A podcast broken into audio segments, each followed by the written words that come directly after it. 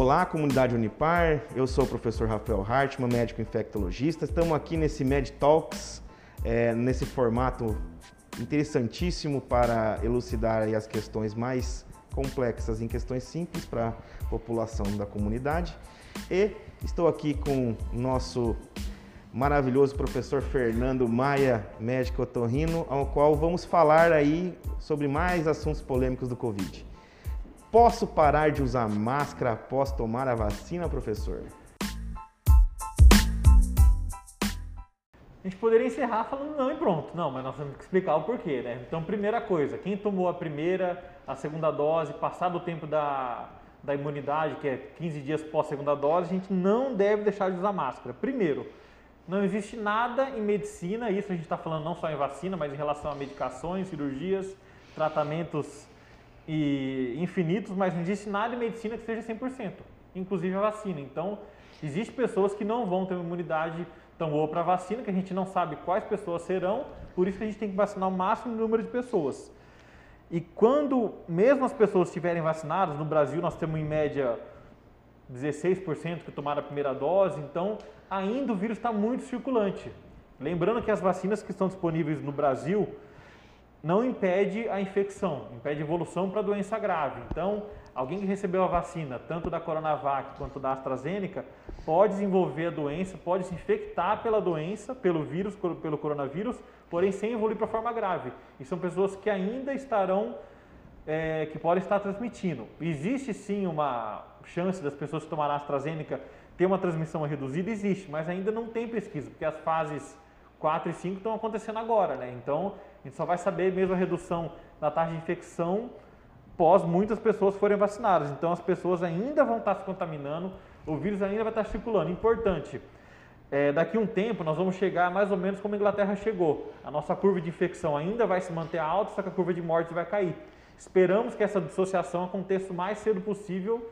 Significa que a vacina foi eficaz e nós conseguimos vacinar a maior parte da população adulta que pode receber a vacina.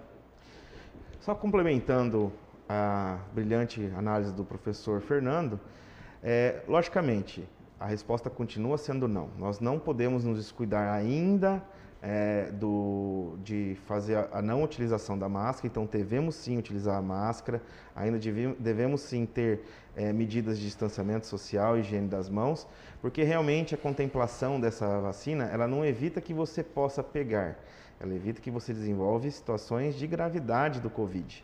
Tá? É, eu comparo isso muito, professor, às duas outras vacinas de novo. A da hepatite B, né, que às vezes você pode fazer as três doses da hepatite B e simplesmente não conseguir soro converter para hepatite uhum. B. Tá?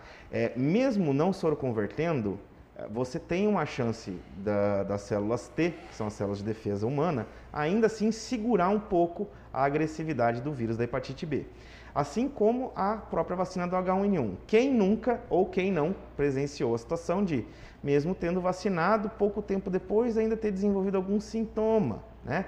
Às vezes o período de incubação do vírus que estava ali antes da vacinação já estava lá, mas com certeza a vacina de, evitou que a pessoa desenvolvesse um quadro muito mais amplo e grave. Então, as vacinas, de uma maneira geral, são é, uma luz no fim do túnel para nós, porém, todos os cuidados básicos que nós temos tendo ainda hoje são cuidados que têm que ser levados em consideração. Eu ressalto aqui que lembrem da figura da pessoa japonesa, né? a qual tem a, a, extrema, a extrema cautela do contato, sempre usou máscara independentemente da pandemia, e mesmo assim a população hoje apesar de poucos casos, sofre ainda com Covid, porém numa relação muito menor, muito menos risco, com comércio aberto, funcionando normalmente, porém com respeito às outras pessoas. Né? Então era isso, professor. Eu acho que nós concluímos aqui né, é, é, essa discussão sobre as questões do Covid, né, de uma maneira mais sucinta. É, esse trabalho é realizado pela acadêmica Glesier Bertolucci Martins, da turma 1. E nós encerramos hoje aí a nossa discussão sobre as questões das vacinas e o Covid. Muito obrigado, pessoal. Muito obrigado pela audiência e pela presença, professor Rafael. Até mais. Até mais.